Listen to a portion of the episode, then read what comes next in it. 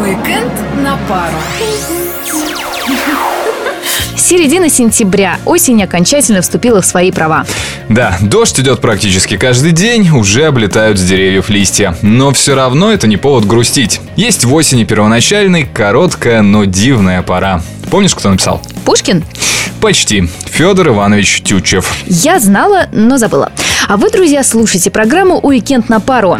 Рассказывать о том, куда можно сходить на выходных в Пскове и его окрестностях, сегодня вызвались мы, Арсений Иванов и Мария Саханенок.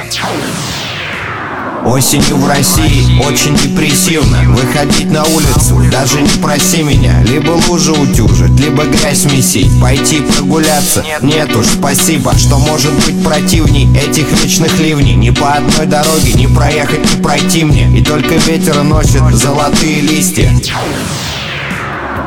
Арсений, что это сейчас было? А это участник Довлатовского фестиваля «Заповедник» группа «Анакондас». Отпад.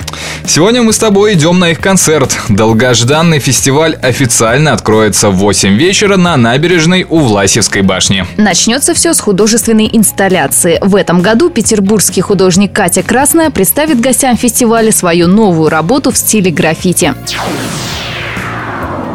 В рамках фестиваля «Заповедник» нас ждут и другие не менее интересные события. Так, в субботу состоится спектакль «Квартирник» под названием «Невидимая книга». Он создан театральным объединением молодых артистов, учеников, знаменитых педагогов и режиссеров Вениамина Фильштинского и Григория Козлова. Спектакль покажут в Old School баре на Октябрьском проспекте 20. Начало в 6 и в 10 вечера. А 17 сентября в рамках фестиваля «Заповедник» в БКЗ филармонии состоится концерт группы The Retuses Blues. Этот коллектив прославился своими тонкими композициями на стихи Сергея Есенина и других ярких представителей поэзии Серебряного века. Начало концерта в 15 часов. Вход свободный. А в субботу вечером в БКЗ филармонии состоится премьерный показ кинофильма «Аритмия» режиссера Бориса Хлебникова. Картина участвовала в основной конкурсной программе 28-го открытого российского кинофестиваля «Кинотавр» и была награждена Гран-при, призом за лучшую мужскую роль и призом зрительских симпатий.